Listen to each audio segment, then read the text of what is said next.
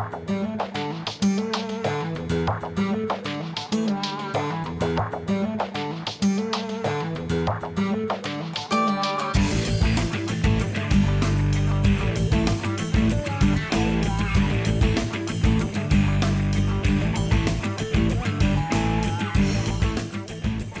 Glorificado, exaltado sea el nombre de Cristo Jesús, nombre que está por encima de todo otro nombre. Así nos dice la Santa Biblia, la Santa Palabra de Dios. Hermanos y hermanos, qué gusto, qué alegría estar con ustedes en este subprograma Conozca Primero su Fe Católica. Soy el Padre Pedro Núñez. Doy gracias a Dios por estar juntos una vez más, por esta oportunidad que tenemos de compartir la Palabra de Dios y las enseñanzas de nuestra Madre, Santa Iglesia Católica. Hoy tenemos un programa muy interesante, cargado de bendiciones. Así que en el nombre del Señor Jesús, Dios permita que tengamos un momento de bendición a través de este programa y que podamos renovar nuestra relación con Cristo con más fuerza que nunca antes. En este momento, antes de hacer absolutamente nada más, yo les invito, hermanas y hermanos, para que nos pongamos en oración, para que nos comuniquemos con ese Dios que nunca nos falla, que nunca nos abandona y que en los momentos de mayor necesidad es cuando más cerca está de ti y de mí. En este momento, hermano, hermana, vamos a orar. En el nombre del Padre, del Hijo, del Espíritu Santo. Amén. Padre bueno, Padre amantísimo, Padre misericordioso. Gracias, Señor. Gracias por el don de la vida. Gracias, Señor. Porque tenemos vida y la podemos usar o mal usar. Podemos optar por buscarte a ti, Señor, por acercarnos a ti en el día de hoy, Señor, por poner nuestras prioridades en orden y ponerte a ti, Señor, como la prioridad por excelencia de nuestra existencia. Y eso es lo que queremos hacer, Señor. Queremos ponerte a ti como el centro de nuestra existencia. Sabiendo que si te tenemos a ti como centro y Señor, todo lo demás vendrá por añadidura, todo lo demás que nos ayude a acercarnos a ti, todo lo demás que nos ayude ser fieles a ti. Todo lo más que nos ayude a dejarnos en tus manos santas y poderosas para que tú nos utilices, oh Dios, utilices nuestra vida, nuestra existencia en este mundo como tú desees, Señor. Como decía la gran Santa Madre Teresa de Calcuta, hazme un pequeño lápiz en tus manos, Señor. Lo que tú quieras. Lo importante es que yo esté en tus manos, Señor y que los momentos buenos de mi vida estén en tus manos, que en los momentos difíciles, en los momentos de dolor, en los momentos de terribles tribulaciones, no me suelte de tu mano, Señor. Aquí hay un hermano que necesita de ti en estos momentos y que está escuchando estas palabras. No te sueltes de la mano de Dios, hermano. No te rindas. No te des por vencido. Dios está contigo. Dios promete no dejarte huérfana, hermana, que me estás escuchando. En tu momento de tribulación, en tu momento de soledad, en tu momento de vacío, Dios está muy cerca de ti. Qué hermoso sería, Señor mi Dios, si pudiéramos ser esos pequeños lápices en tus manos, que tú puedas escribir nuestra historia según tu santa voluntad. Que nos dejemos, oh Dios, como materia en tus manos Tú que eres el divino alfalero y nosotros somos el barro, Señor. Y que puedas hacer de cada uno de nosotros algo maravillosamente grande. Porque todo lo que tú haces, Señor, lo haces perfectamente bien. Aunque a veces sintamos que no tenemos fuerzas para seguir adelante. Aunque a veces pensemos, Señor, que nuestra vida no vale mucho. Tú nos has dado vida, Señor. Y lo que nos has dado, lo has hecho bien hecho. Nosotros a veces lastimamos nuestra vida, Señor, o permitimos que otros lastimen nuestras vidas. Pero tú, mi Dios, como divino alfarero, quieres rehacernos, quieres levantarnos de nuestras miserias y quieres darnos la oportunidad de un nuevo comienzo. Bendice, Señor, a este hijo tan amado por ti. Bendice a esta hija que tanto tú amas, Señor. Y que este hijo tuyo, esta hija tuya, en estos momentos pueda experimentar fuerza, poder de lo alto, presencia tu Espíritu Santo que es amor, para que nosotros, tus hijos, oh Dios, levantados de nuestras miserias más y más, de nuestro negativismo, del pensar que no podemos avanzar en el camino de la perfección, que tomados de la mano de Cristo Jesús, podamos llegar hasta la cima, hasta la meta, que es unión contigo, mi Dios. Bendice a cada persona que está escuchando estos momentos y llénanos, oh Dios, llénanos, Señor, de tu presencia transformadora, de tu presencia liberadora, de tu presencia que sana, tu presencia que da paz, tu presencia que llena el corazón de gozo, tu presencia que nos impulsa hacia la meta que eres tú. A ti la gloria, Padre Santo, en Cristo Jesús, por los siglos de los siglos. Amén, Señor. Amén. Bendito seas mi Dios. Hermanas y hermanos, damos gracias al Señor por tantos de ustedes que nos escriben, que nos llaman por teléfono, que eh, ponen sus ah, peticiones en eh, texto o tal vez a través de la página de este servidor en Facebook. Yo quiero dar gracias particularmente por todos y cada uno de ustedes que nos llaman, que nos escriben, o aquellos de ustedes que no lo han hecho, pero que en su corazón sienten el deseo de que oremos con ustedes y por ustedes. Créeme que los tenemos muy presentes en nuestras oraciones. Doy gracias particularmente por Angélica, que da gracias por la oración que el padre Pedro hizo por su hija, ya que su relación ha mejorado muchísimo. Bendito sea el Señor. Además pido oración por su negocio llamado Angélica Company, eh, también para que la relación de Billy y Debbie se arregle y por Susana y Carmen también. Que Dios los bendiga a todos en abundancia. Mirta de Rhode Island pide por la sanación para su hijo Ramón, que tiene problemas de visión. Que el Señor lo bendiga y que esa visión pueda estar perfectamente bien para gloria a Dios. Heriberta de California pide por su salud, además por su hija María Berta, eh, quien se cambió de religión a la judía. Así que ha dejado a Jesús a un lado, qué pena. Así que oraremos por ella. Y ella sufre también eh, por esta situación. Pide que Dios toque su corazón y que vuelva a sus raíces cristianas católicas. También pedimos por Oscar Lozano de México. Bendiciones al Padre Pedro. Muchísimas gracias. Le encanta el programa. Muchísimas gracias, Oscar. Que Dios te bendiga abundancia. Y Patricia de Wisconsin pide oración y sanación interior y física para Leticia. Que Dios le bendiga abundancia. Y también por todos aquellos que solicitan oración a través de la página de Facebook de este servidor. Que el Señor les bendiga en superabundancia y supla todas sus necesidades. Quiero recordarles, hermanos y hermanos, que la única página oficial del Padre Pedro en Facebook es facebook.com diagonal P. Pedro Núñez. Eh, tengan cuidado con los perfiles falsos que piden dinero en mi nombre, porque eso nunca lo hemos hecho ni lo vamos a hacer tampoco. Y una nota que es un poco discordante, un poco triste, yo diría bastante triste. La cadena de café, que yo estoy seguro ustedes conocen, que se llama Starbucks, no solo apoya el matrimonio homosexual, ellos están combatiendo contra el matrimonio tradicional, es decir, entre hombre y mujer. Durante el encuentro anual de los accionistas, el CEO, es decir, la cabeza principal, Howard Schultz, envió un mensaje claro a los inversionistas de Starbucks que no apoyan el matrimonio homosexual. Y él dijo que el que no quiere hacer negocio con ellos advirtió que Starbucks busca abrazar la diversidad de todo tipo al punto de que, gran contradicción, advirtió a uno de los accionistas que apoya el matrimonio tradicional, es decir, entre hombre y mujer, que venda sus acciones e invierta en cualquier otro lugar. Forbes, la revista más importante de economía de los Estados Unidos, reportó que Schultz se vio hostil e intolerante con los accionistas que objetan el matrimonio homosexual, ya sea por convicciones morales o religiosas. Y Schultz afirmó si usted apoya el matrimonio tradicional, y eso es hablándote a ti, hablándome a mí, no compre nuestro café, sentenció. Qué triste, qué triste.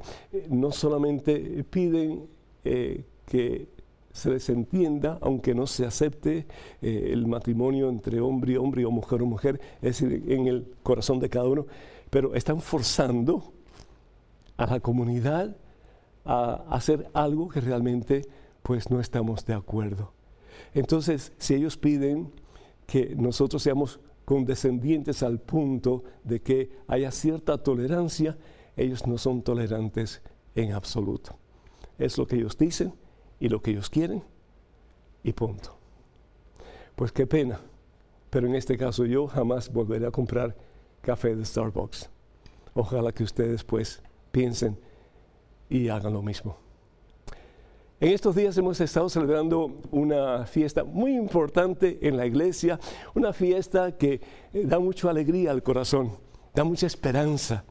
es la fiesta de la transfiguración de nuestro Señor Jesucristo. En el Evangelio según San Mateo, en el capítulo 17, si ustedes tienen sus Biblias o se les gustaría leerlo en algún momento, Evangelio según San Mateo capítulo 17, versículos del 1 al 5, nos dice la palabra de Dios que un día Jesús lleva consigo a tres de sus apóstoles. La palabra apóstol significa enviado. Ellos fueron enviados al final de la misión de Jesús aquí en la tierra. Y Jesús los lleva, Pedro, Santiago y Juan, a un monte muy alto, monte muy alto. Realmente el monte más alto de toda la Galilea. Si ustedes tienen la oportunidad algún día de ir a Tierra Santa, van a ver ese monte enorme que conocemos con el nombre del Monte Tabor. Y los lleva a los tres, a Pedro, Santiago y Juan. Y nos dice la palabra de Dios que finalmente llegan a la cima. Para comenzar cualquier camino, para llegar a cualquier meta, tenemos que emprender el viaje. Tenemos que tomar decisión de empezar a caminar. Aunque nos cueste, aunque sea difícil. En el caso de los apóstoles, los discípulos más cercanos a Jesús, en este caso Pedro, Santiago y Juan, yo estoy seguro que les costó, pero un montón para poder llegar hasta la cima, poder llegar hasta el lugar donde Jesús los quería llevar. El monte Tabor, como hemos explicado anteriormente, tiene muchas dificultades, no solamente por su altura y no solamente porque las laderas son muy perpendiculares, pero al mismo tiempo hay una cantidad de obstáculos increíbles. Hay piedras enormes, hay zarza con muchas espinas, hay muchos hoyos en el transcurso y la subida es intensamente difícil. Se parece a nuestra vida sobre todo a nuestra vida como cristianos. Hay personas que dicen, no, una vez que tú aceptas a Jesús ya todo va a estar bien, vas a tener casa nueva, vas a tener dinero, vas a tener un carro nuevo, tantas cosas, ¿no? Y sin embargo el Señor lo único que promete es una cruz. El que quiera seguirme, que venga en pos de mí. Para subir ese monte, ellos tuvieron que abrazar una cruz, es decir, la cruz de no estar debajo tranquilos, con fresco, etcétera, sino que caminar siguiendo a Jesús. Pero lo maravilloso de la transfiguración del Señor, cuando Él llega arriba y se ve su gloria, hermanos, se ve su poder, se ve realmente a Dios en su totalidad en la persona de Jesús. Lo maravilloso de eso es que esa es la promesa de Dios para ti, es la promesa de Dios para mí, que un día, si tú eres fiel, un día, si tú perseveras en tu relación con el Señor, un día, si tú no cesas de seguir al Señor, tuya también será la gloria de Dios. Y vas a ver al Señor en su esplendor total y completo delante de ti y vas a quedar como que pasmado ante esa maravillosa experiencia que realmente lo llena todo, lo satisface todo, lo abraza todo y da razón de vida en todo el sentido de la palabra. Esa es la promesa de la transfiguración de nuestro Señor Jesucristo, que si somos fieles en nuestra perseverancia, en nuestro deseo de seguirle a Él, aunque a veces nos metamos en un hoyo, con la mano del Señor levantarnos de nuevo, aunque a veces nos pinchemos por las espinas del mundo, las tribulaciones, los obstáculos, los impedimentos, los sufrimientos, la soledad, el vacío que a veces se experimenta en la vida, el no soltarnos de la mano de Jesús. ¿Por qué los otros se quedaron abajo? ¿Quién sabe? ¿Por qué mucha gente no sigue a Jesús en esa escala de la vida, en ese subir hacia la cima del monte Tabor de nuestra vida, quién sabe. A veces porque es difícil, a veces porque el mundo nos seduce con sus tentaciones y nos dice, ¿para qué? ¿Para qué tanto trabajo? ¿Para qué llegar hasta arriba? Si aquí estás bien, aquí tienes fresquecito, aquí tienes alimento, aquí no tienes que preocuparte de muchas cosas. Pero sabes una cosa, los que se queden abajo nunca experimentarán la gloria de Dios. Es el que está dispuesto a seguir a Jesús. Es el que está dispuesto a perseverar en el camino de Jesús. Es el que está dispuesto a darlo todo para seguir a Jesús y ponerlo él como prioridad en nuestra vida, que un día vamos a poder llegar a la meta que es el cielo. Por eso el Señor Jesús dice en el Evangelio según San Mateo, capítulo 24, versículo 13, el que persevera hasta el final, ese se salvará. La salvación no es de un instante, hermanos. La salvación no es de decir yo creo en Jesús y lo acepto como Señor de mi vida y ya estoy salvo y no tenemos nada que hacer. No. es perseverar en esa subida del monte Tabor, que es nuestra vida, mano a mano con Jesús, en los tiempos buenos y en los tiempos difíciles, en los tiempos de bonanza y en los tiempos de escasez en los tiempos en que sientes la presencia de Dios como el palpitar de tu corazón, como los momentos en que no sientes absolutamente nada. Pero es decir, Señor, todo por ti. Quiero ponerte a ti de verdad como el Señor de mi vida, el que manda en mi corazón, en mi voluntad, en mi mente, en mi cuerpo y en todo mi ser. Y el Señor te hace una promesa. Si perseveras, si así lo haces, vas tú también a contemplar la gloria de Dios. Hermanas y hermanos, me gustaría que nos llamen, que ustedes se comuniquen con nosotros con cualquier pregunta que tengan, cualquier comentario. Estamos aquí para servirles. El número telefónico es el 205-271-2924. 205-271-2924. Vamos a una pequeñísima pausa, pero regresamos en cuestión de momentos. Así que, hermanas y hermanos, por favor no se vayan, quédense con nosotros.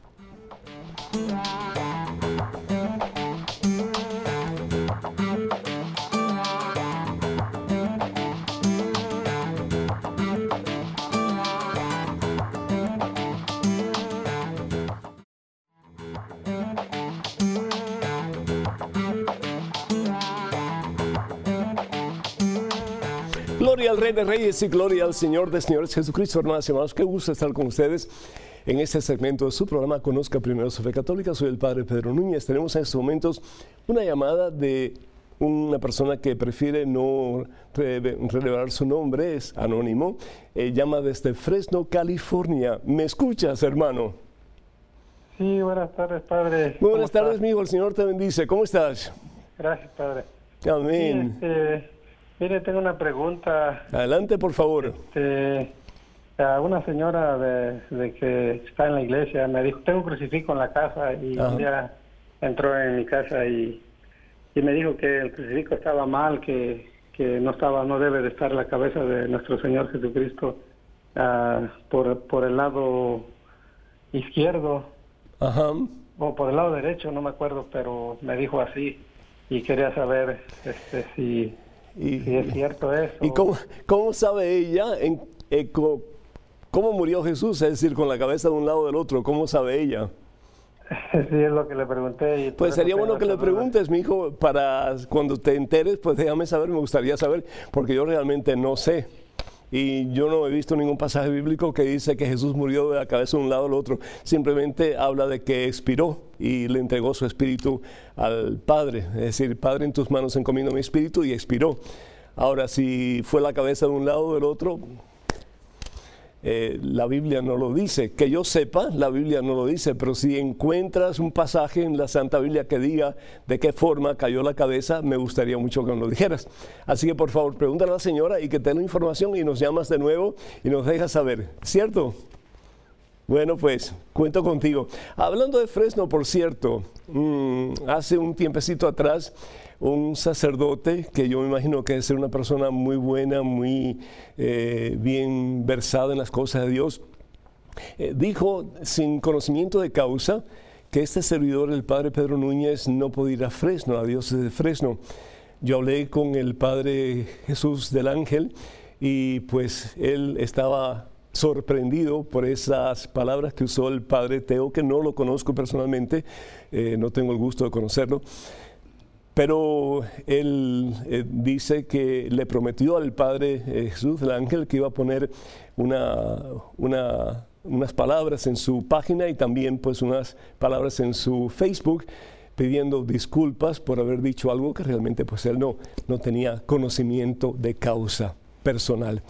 Entonces, quiero que quede claro que este servidor no tiene ningún problema en Fresno, no he peleado con nadie, eh, puedo ir en cualquier momento y así me dijo el Padre Jesús del Ángel, que es vicario para los hispanos de la diócesis de Fresno. Quiero que esto quede bien claro y que ustedes por favor se lo comuniquen a otras personas eh, también me aseguró el Padre Jesús del Ángel que iba a hablar con Hilda Tapia, que es la coordinadora del movimiento carismático en español, para que ella también hiciera saber que lo que dijo el Padre Teo mm, no, no está, eh, es decir, no, no es correcto, no tiene ningún fundamento. Así que Dios nos bendiga y gracias por esta oportunidad. Tenemos en estos momentos un correo electrónico con una pregunta. Adelante, por favor. Padre Pedro, Soy estudiante de odontología. Desde muy pequeño sufrí maltratos de mi madre. Me pegaba, insultaba, incluso me comparaba con otros niños. Es algo que me ha molestado y que no puedo entender. Siempre me he portado bien, nunca le traje problemas y fui alumno destacado en mi colegio. Ella me maldice. Dice que ojalá me atropelle un carro y me lleve el diablo. Esto me ha traído mucho rencor. ¿Qué puedo hacer? ¿Las maldiciones se cumplen? Joven de 18 años, Barquisimeto, Venezuela. Uy, mi hijo, qué dolor, qué dolor. Primero que todo, mira, una advertencia, un consejo no solamente para ti, pero para todos. Nunca aceptes el veneno que otra persona te tira. Nunca lo aceptas. Eh, desafortunadamente muchas veces guardamos veneno por dentro. La palabra de Dios en el Evangelio según San Lucas capítulo 6, versículo 45 dice lo siguiente, la boca habla de lo que está lleno el corazón. Y muchas veces nuestros corazones eh, tienen veneno. Mucho cuidado de no aceptar ese veneno. Tu mamá desafortunadamente tiene veneno en su corazón y eso es lo que saca. La boca habla de lo que está lleno el corazón. Y si ella te maldice, si ella te dice que ojalá que te murieras y cosas así, pues es lo que ella tiene por dentro. Primero que todo, yo quiero decirles a todos los hermanos venezolanos que estamos orando mucho por ustedes, que los tenemos muy particularmente presentes en nuestras oraciones diarias y que pedimos al Señor con todo nuestro corazón que Venezuela pronto pueda vivir en paz y que todos los eh, venezolanos, tanto fuera como dentro del país, puedan realmente tener a ese que es el príncipe de la paz en el centro de sus corazones, que es Jesucristo. Solo así vamos a vivir en paz y solamente así vamos a vivir como hermanos, teniendo a Jesús como centro y Señor de nuestra vida. Pero de nuevo, ¿qué te pido entonces? La palabra de Dios en Romanos capítulo 12, versículo 14 y es lo siguiente, esto es para ti, mi hijo. Yo sé que tienes que tener un dolor muy grande en tu corazón porque no se espera de una madre que actúe así con su hijo, ¿no es cierto? La palabra de Dios en Romanos capítulo 12, versículo 14, San Pablo te da una advertencia, un consejo, unas palabras que creo que te pueden ayudar a ti y a muchos otros también. ¿sí? Dice, bendigan a quienes los persigan, bendigan y no maldigan. Es decir, no aceptes el veneno. Más aún, bendice a la persona. La persona que te maldice, la persona que te rechaza, la persona que quiere el mal para ti, tú bendice a la persona. ¿Y qué es lo que va a suceder cuando tú haces eso? Hay paz en tu corazón. Ya no aceptas el veneno. ¿Por qué? Porque estás contrarrestando ese veneno con la presencia de Dios en tu vida. Y eso es lo que Dios quiere, ¿verdad? Y finalmente, acerca de la maldición. ¿La maldición nos puede hacer daño? Depende. Si tú te sugestionas y crees que Satanás tiene poder para echarte abajo, pues lo más probable que lo logre. Pero acuérdate de lo que dice la palabra de Dios en Primera de Juan, el capítulo 4, versículo 4. Vamos a ver aquí un momentito rápido. Primera de Juan, capítulo 4, versículo 4. ¿Qué es lo que dice la palabra de Dios? Dice, hijitos míos, ustedes son de Dios, ustedes son de Dios, tú eres de Dios, muchacho y ya han logrado la victoria sobre la gente, es decir, sobre aquellos que te desean el mal. Pues el que está en ustedes, el que está dentro de ti, es mucho más fuerte, bendito sea Dios, que el que está afuera. No tienes por qué temer, ni siquiera las maldiciones de tu madre. Pídele al Señor que esas maldiciones que tu madre te está echando, que no regresen a ella porque desafortunadamente yo imagino que ella tiene que tener ese corazón duro, ese corazón envenenado, porque tal vez algún hombre le hizo mal, tal vez algún hombre le hizo daño, y tal vez ese hombre que le hizo mal, que le hizo daño, no sé, pero tal vez fue tu propio papá. Así que ora mucho por tu mami, pídele mucho al Señor, y si es posible cuando tengas oportunidad, dile lo mucho que tú la amas, aunque te rechace ¿Sabes una cosa? Amor con amor se paga. Y cuando somos capaces de amar con el corazón de Jesucristo, pensemos, pensemos. Puedes estar convencido de eso. Tenemos en estos momentos una pregunta con, en un correo electrónico. Adelante, por favor. Padre Pedro, ¿Por qué nos persignamos y amamos la cruz si en la Biblia no nos enseñan a echarnos la bendición y en varios versículos dice que Jesús maldijo la cruz? ¿Por qué nos regimos por la religión de Roma si precisamente por ellos murió Jesucristo? Muchas gracias, Victoria desde Colombia. Victoria, yo no sé por qué religión tú te riges, pero nosotros nos regimos, nos regimos por las enseñanzas de Jesucristo. Y es Jesús quien establece su iglesia. Y no la establece en Roma. Yo no sé con quién tú te estás juntando, hija, pero imagino que con los testigos de Jehová lo más probable. Es decir, la iglesia es instituida por Jesús. Sobre Pedro y los demás apóstoles, y esto lo hemos dicho en varias ocasiones. Evangelio según San Mateo capítulo 16, versículo 18, sobre esta piedra edificaré mi iglesia, una sola, una sola y esa iglesia cobra vida. Y por eso decimos que la iglesia nace el día de Pentecostés, Hechos capítulo 2, del 1 al 10, cuando todos aquellos seguidores de Jesús, que eran como 120, 121, por ahí más o menos, reciben fuerza, poder de lo alto y se llenan del amor de Dios. Mira, una cosa interesante es que hablamos de iglesias cristianas todas divididas y en esas divisiones no hay amor. Y ese es el problema que tenemos. Y por eso tanta gente en el mundo no cree en Jesucristo. ¿Por qué? Porque no cree en nosotros. Porque decimos que amamos pero diente para afuera, pero no con el corazón. Porque cuando apuntamos con el dedo hacia los demás, estamos haciendo juicio, estamos emitiendo juicio. Y en el juicio no hay amor. El único que realmente puede juzgar y puede juzgar en justicia es Dios. Pero nosotros desafortunadamente seguimos peleando como perro y gato. Que si la iglesia es de Roma, que si la iglesia... La iglesia la funda Jesús en Israel, particularmente en Jerusalén. Es cuando recibe la plenitud del poder de Dios, la plenitud del amor de Dios, el Espíritu Santo, que cae sobre ellos como lenguas de fuego y quedan llenos de la presencia de Dios. Entonces pueden predicar. Y Pedro predica y dice la palabra de Dios que ese día más de 3.000 personas abrazaron la fe. Más de 3.000 personas a través de una prédica. Imagínense ustedes. Pero es que estaba lleno de la presencia de Dios. Estaba lleno del amor de Dios. Y cuando uno es transparente y puede traslucir el amor de Dios, la presencia de Dios, la gente viene a los pies de Jesús porque la gente necesita de espejos transparentes de Cristo Jesús para que nosotros podamos creer y tener una vida nueva si yo creo que alguien realmente tiene a Dios, yo quiero tener eso también. Todo el mundo quiere tener eso también. Es decir, no hay droga que llene el corazón como la presencia de Jesús. No hay relación sexual que llene el corazón como la presencia de Jesús. Jesús es el único que llena. Y cuando hay alguien que está lleno del Señor o que está en vía de llenarse del Señor, uno quiere ir tras esa persona porque uno quiere lo que esa persona tiene. Es decir, entonces si nosotros hablamos de la iglesia de Jesucristo, pues entonces hablemos de la iglesia de Jesús. Y la iglesia de Jesús, pues es la iglesia fundada por Jesucristo sobre Pedro y los demás apóstoles. Hablando de la cruz, Jesús nunca maldice la cruz, jamás. Yo no encuentro un pasaje bíblico que diga que Jesús maldijo la cruz. Por el contrario, él dice en el Evangelio según San Lucas capítulo 9, versículo 23, si alguno, si alguno Verónica, si alguno quiere seguirme, ¿qué tiene que hacer?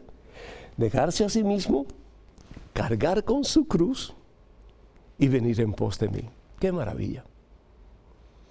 ¿Qué significa la cruz? La cruz significa hacerme humilde, hacer lo que yo no quiero hacer.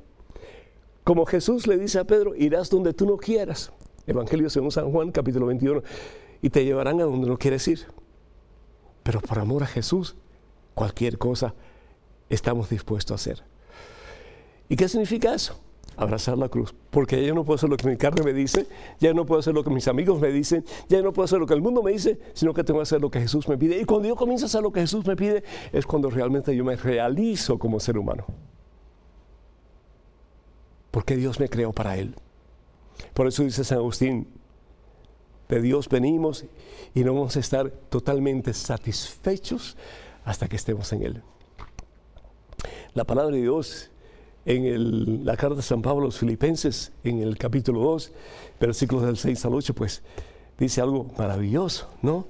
¿Y qué es lo que dice la palabra de Dios? Dice que se hizo uno como nosotros. ¿Para qué? Para abrazar la cruz. Y termina San Pablo diciendo en 1 Corintios capítulo 1, versículo 18, lo siguiente, fíjense, bien es cierto que el lenguaje de la cruz resulta una locura para los que se pierden. Por favor, Verónica, recapacita. No sigas en ese grupo porque te está haciendo daño, te está confundiendo. Lo que te están diciendo es totalmente antibíblico. Bien es cierto, por otra parte, escucha, que el lenguaje de la cruz resulta una locura para los que se pierden, pero para los que se salvan, para nosotros es poder de Dios. Es poder de Dios. ¿Por qué? Porque no hay domingo de resurrección sin Viernes Santo. No hay gloria sin cruz. Porque la cruz de nuevo implica renuncia al mundo sin Dios para poner a Dios como centro y Señor de nuestra vida. Y eso implica dejar muchas cosas para hacer siempre, en todo momento, perseverantemente, la voluntad de Dios. Bendito sea el Señor. Tenemos a Virginia desde Chicago, vía telefónica. Virginia, ¿me escuchas? Buenas tardes, Padre Pedro. El Señor te bendice y te haga santa. ¿Cómo estás, mi hija? Bien, gracias a Dios. ¿Y usted? Bendecido y eh, con, con ustedes más bendecido todavía. Adelante con tu pregunta, por favor. Es que tengo una petición y, tengo una pregunta. Adelante. La pregunta es, este, a una de mis hermanas tiene a un hijo que tiene, mi sobrino ya tiene como tres, cuatro niños y a unos ya están grandes y otros chicos y no han sido bautizados. Ajá. Y mi hermana le dice que los bautice que porque si no pues no se van a, se van a ir a un lugar, no se van a ir al cielo. Y él le dice, no, dice, él dice, él está con que todos nos vamos a ir al cielo. Mm, o sea, mm, mm, y, dice que porque él no va a ir, él no va a misa, él no se acerca a Dios, cree en Dios y todo, pero él no hace lo que tenemos que hacer. Pero, pero él está él está, dice que todos nos vamos a ir al cielo, que no va a haber ninguno que no se quede. Está jugando con fuego, ¿sí? Porque el no hacer la voluntad de Dios implica rechazar a Dios. Y rechazar a Dios conscientemente implica, pues, no querer estar con Dios. Y el no querer estar con Dios no solamente lo afecta a él, pero afecta a sus hijos porque van a crecer en una situación que de espiritualidad cristiana muy poco. Entonces no solamente él va a ser eh, responsable por su decisión de no hacer la voluntad de Dios, sino que también va a ser responsable porque sus hijos no hagan la voluntad de Dios. Y así sucesivamente. Está, está realmente caminando en arena movediza y las implicaciones son funestas porque si no obedecemos la voluntad de Dios, si pecamos y le damos la espalda a Dios, eh, Dios, por muy Dios que sea, por muy poderoso que sea, Él no tiene eh, la forma de hacernos eh, obedecer a Él si nosotros no queremos, porque al fin y al cabo Él respeta nuestra libertad. Infinitamente respeta nuestro libre albedrío. Porque ella ha tratado muchas maneras de decirle y no hace caso. Pues que no, no se dé por vencido. Es decir, el que persevera eh, alcanza y el que oh. persevera hasta el final, como dice el Señor Jesús, vencerá en todo el sentido de la palabra. Así que no, eh, oración y, eh, seguir aconsejando y dicen que tanto va a alcanzar la fuente hasta que se rompe, ¿no es cierto? Así que ánimo y adelante ánimo y adelante. Bendito sea Dios. Hermanos y hermanos, que lástima el tiempo pasa demasiado rápido. El teléfono para que nos llamen con sus preguntas, sus comentarios, sus dudas, y estamos aquí para servirles, es el 205-271-2924. 205-271-2924. Vamos a una pequeñísima pausa, pero regresamos en cuestión de momentos. Así que, hermanos y hermanos, por favor no se vayan, quédense con nosotros.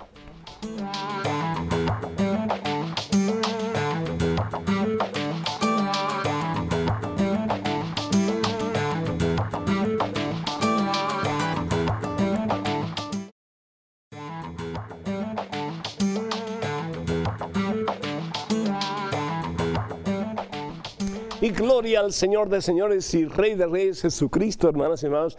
Qué gusto estar con ustedes una vez más en este su programa. Conozca primero su fe católica, soy el Padre Pedro Núñez. En estos momentos, pues creo que tenemos, a ver, un correo electrónico. Así que vamos al correo con una pregunta. Adelante, por favor. Padre Pedro, próximamente se realizarán las primeras comuniones en nuestra comunidad. Pregunto, ¿puede una persona divorciada, casada por la iglesia y en unión libre, ser la madrina para la primera comunión de mi hija? Le agradecería que me aclarara esta duda ya que me trae en discusión con mi esposa. Juan Manuel de Veracruz, México. Juan Manuel, Dios te me dice, ante todo quiero decirle a Virginia que acaba de llamar hace un ratito que vamos a tener al niño en oración, así que lástima que tuvimos que cortar para ir a, una pausa, pero nuestras oraciones están con, con él, con todos ustedes, que Dios nos bendiga. Juan Manuel, ¿Cuál es el propósito de ser madrina en una Santa Comunión? ¿Para qué? La madrina o el padrino, mm, pues el propósito es para apoyar espiritualmente a la criatura, ¿no es cierto? Y yo creo entonces que el fruto se cae de la mata si lo comparamos con la, la señora que quiere ser madrina de tu niña. ¿Qué clase de ejemplo le va a dar a tu criatura? Eh, hay personas que, bueno, pues escogen un padrino o una madrina simplemente para ser compadres o para que le lleven regalitos a los hijos o cosas así, pero ese no es el propósito de ser madrina o padrino. El propósito de ser madrina o padrino es para que esa persona adulta, supuestamente en el camino del Señor, supuestamente crecida espiritualmente, ayude a la criatura a formarse en la presencia del Señor y a caminar de la mano de Cristo Jesús hacia la meta que es la gloria. Entonces, ah, quiero decirte que la iglesia no requiere que hayan padrinos para el sacramento de la Eucaristía. Tal vez eh, yo comprendo en algunos países, en algunos lugares, pues eso es como que común que se haga, pero no es un requisito de parte de la iglesia. Entonces, uh, piénsenlo bien, porque de nuevo, si la madrina está casada por la iglesia, se divorció y ahora está viviendo simplemente unida a un hombre sin ningún tipo de, unión formal, pues entonces creo que no es muy buen ejemplo lo que le va a dar esa criatura. Y la palabra de Dios en Gálatas capítulo 5, versículo 19 dice, es fácil reconocer lo que proviene de la carne, lo primero que pone es fornicación y fornicación es relaciones sexuales fuera del matrimonio, en este caso el matrimonio sacramental. Entonces, ten mucho cuidado, porque si ustedes escogen a una persona que supuestamente va a ayudar a tu niña a crecer espiritualmente y lo que le está dando es un ejemplo que no es correcto, le está dando una enseñanza con su vida que no sea de acuerdo con la Santa Biblia, con lo que enseña la iglesia, pues entonces la va a confundir mucho y creo que la niña va a salir al fin y al cabo pues mal. Por lo menos en lo que se refiere a la espiritualidad de ella. Así que tengan muchísimo cuidado por el amor de Dios. Cuenten con estas oraciones. Tenemos en estos momentos un correo electrónico una pregunta. Adelante, por favor. Padre Pedro, en una de mis confesiones el sacerdote me preguntó si me arrepentía de mis pecados. Dije que sí porque no los quería volver a cometer, aunque no tenía dolor por ellos, a pesar que antes de la confesión sentía angustia y dolor. En otra ocasión el sacerdote dijo que no confesara mis pecados por mandamientos, sino que fuera más específica. Me disgusté, pero para hacerle caso los confesé con más claridad. Luego me preguntó, ¿cómo te sientes? Respondí, mejor, pero para callarle la boca. ¿Están mal estas confesiones? Omaira desde Venezuela. Omaira, ¿qué estás tratando de hacer? ¿Ganar un certamen de aprobación? Es decir, el sacerdote no está ahí para aprobar lo que tú haces o es aprobar lo que tú haces. Simplemente el sacerdote está para dos razones. Primero, para ser agente de reconciliación entre el penitente y Dios. Eso es, ¿sí? Él no está ahí para emitir juicios, ni para ponerte el dedo así, ni para decirte cosas. Y segundo, para aconsejarte de una manera que tú puedas mejorar tu relación con el Señor. Y de ahí la penitencia. La penitencia que no solamente es un consejo que se toma o se deja, sino que es un consejo que se da y se tiene que cumplir. Entonces, el, enumerar así, eh, pues falté al tercer mandamiento, falté al octavo mandamiento, eh, es decir, no estás diciendo prácticamente nada. Eh, pues estás diciendo, estás eh, acusándote de cosas que has hecho por una forma muy general. Y realmente para que el sacramento de la reconciliación o la confesión tenga más efectividad, pues no solamente hay que confesar así grandes rasgos, sino que hay que enumerar los pecados. ¿Y por qué? No para sentirte mal, no para flagelarte espiritualmente, sino para que, primero que todo, tú delante de lo que estás diciendo reconozcas dónde están tus fallas, pero no para echarte hacia abajo, sino para ver cómo con la ayuda de Dios, con la gracia de Dios que recibes en el sacramento de la reconciliación, en el sacramento de la confesión, pues puedes ir mejorando, mejorando, mejorando, mejorando, hasta llegar a la meta que es unión con Cristo. La otra cosa es que le da la posibilidad al sacerdote, al confesor, para que él sabiendo cuáles son tus necesidades, cuáles son tus obstáculos, cuáles son los tropiezos que has tenido, que él puede decirte, mira, yo te aconsejo tal cosa y te voy a poner tal penitencia. Pero la penitencia no es para, de nuevo, flagelarte espiritualmente, sino para que tú puedas ser una persona mejor, una mejor cristiana. Entonces, no tienes que camuflajear nada. El sacerdote lo más probable es que ha escuchado lo que tú le has dicho y mucho más todavía. ¿Sí? porque somos como tanques de basura, donde viene el penitente a echarnos toda la basura que tiene. Bendito sea Dios, bendito sea Dios. Pero esa basura se la entregamos a Jesús para que la crucifique en su cruz en el Calvario. Entonces no tengas miedo, mija.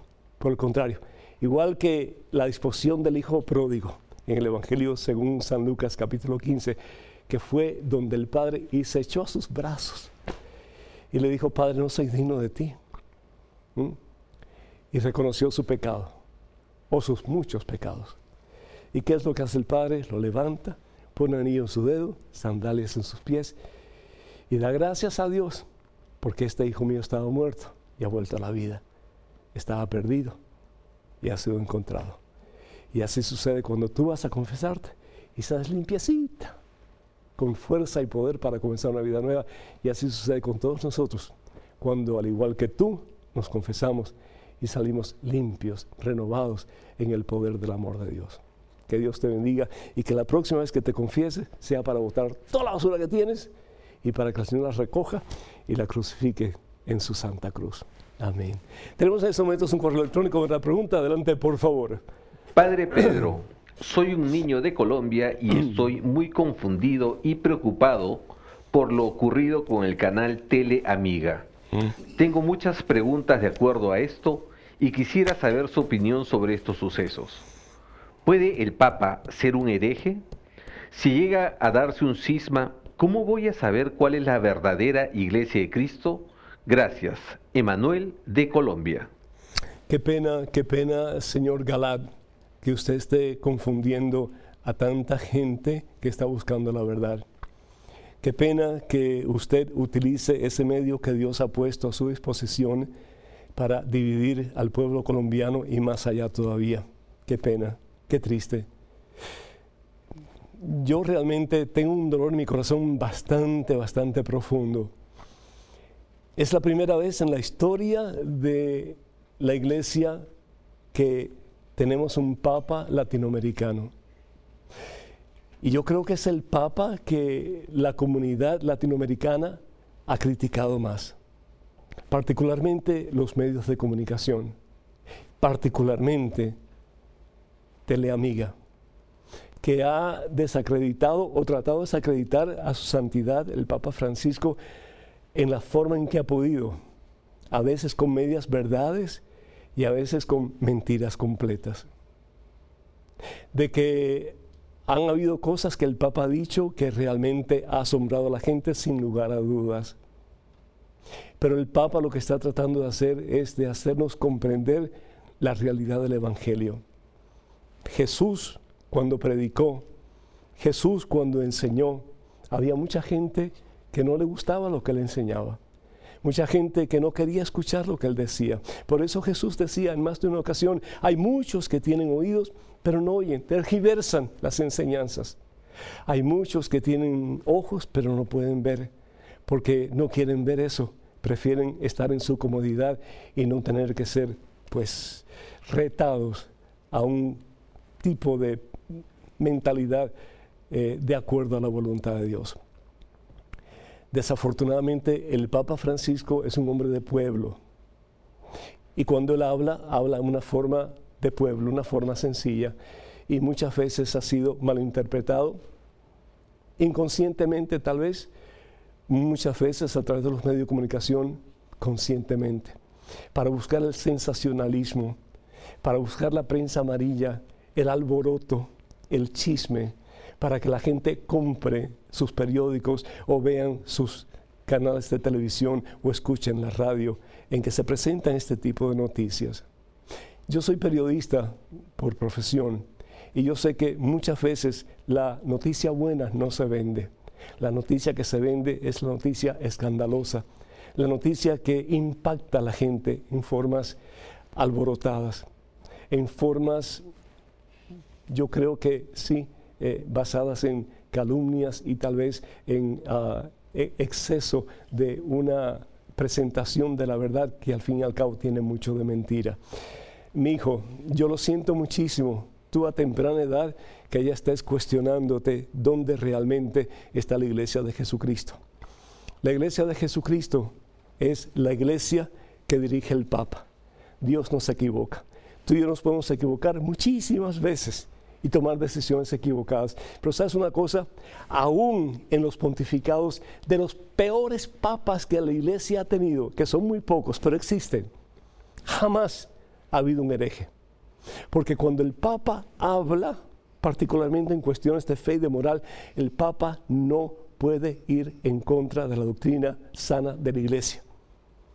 El Señor Jesús es quien escoge a través de la presencia y el poder del Espíritu Santo.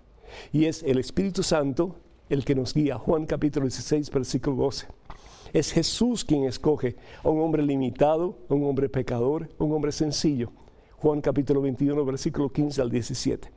Y le dice a Simón Barjona, a quien le llama Pedro, apacienta mis ovejas. Lo llama, no al resto. Llamó solamente a Simón Barjona, a Pedro, apacienta mis ovejas. Y eso es lo que el Papa hace. Y si Jesús permitiera que los papas hablaran cualquier atrocidad, cualquier tontería, cualquier cosa que no tiene que ver con la doctrina de la iglesia, Jesús estuviera poniendo una zancadilla al mismo. ¿Cómo conocer la verdad? Primero que todo yo creo que es importante que vayamos a los medios de comunicación de la iglesia, tanto del Vaticano como medios de comunicación como así prensa, por ejemplo que podamos informarnos de lo que realmente el Papa está diciendo y por qué lo está diciendo. Yo creo que es importante también que dejemos de hacer tanto caso a las noticias sensacionalistas que buscan la manera de distorsionar la verdadera información para que tengan ellos más audiencia. Qué pena, qué lástima. ¿Dónde está la iglesia verdadera de Jesús? ¿Dónde está el Papa? A quien Jesús a través de su Espíritu Santo, escoge para que sea su vicario, es decir, su asistente, pastor visible de la iglesia de Jesús, el pastor, el buen pastor, el pastor por excelencia de la iglesia, tanto de la pasada como la presente, como la que ha de venir. Mi hijo cuenta con nuestras oraciones y se fiel a la iglesia. Ámala con todo tu corazón, como la amó el mismo Señor Jesús, que estuvo dispuesto a ser crucificado y dar su vida por ella. Que Dios te bendiga y que no solamente tú, pero toda Colombia cuente con nuestras oraciones.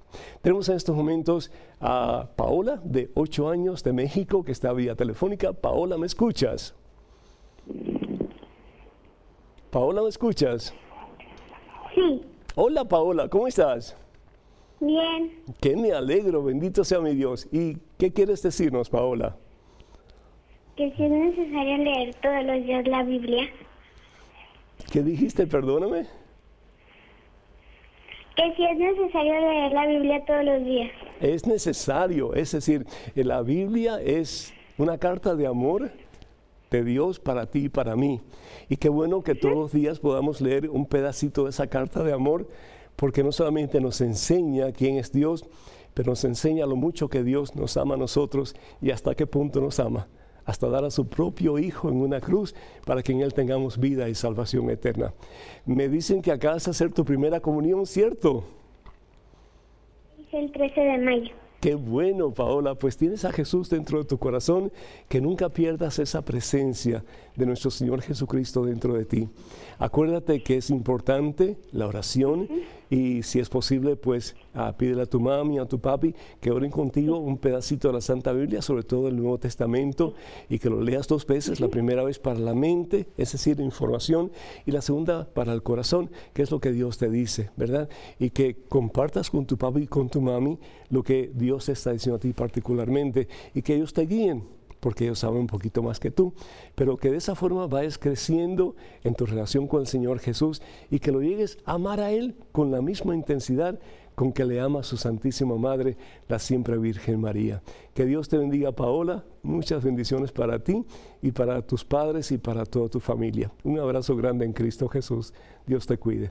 Les invitamos, hermanas y hermanos, para que sigan apoyando este ministerio de WTN, Radio Católica Mundial de la Madre Angélica, eh, pues haciendo oración por este ministerio y pues cuando puedan, pues enviando sus donativos para que podamos seguir llevando la palabra de Dios a tantos hogares que, como el de ustedes, pues está eh, buscando más eh, de cerca la presencia de Dios en sus vidas. Y suscríbanse a la página de este servidor en Facebook, los invitamos de todo corazón, tenemos cosas muy buenas en ella. Todo lo que tienen que hacer es ir a facebook.com diagonal P. Pedro Núñez, facebook.com diagonal P. Pedro Núñez. Al Señor os bendiga hoy siempre, Padre, Hijo y Espíritu Santo. Hasta el próximo miércoles, Dios mediante.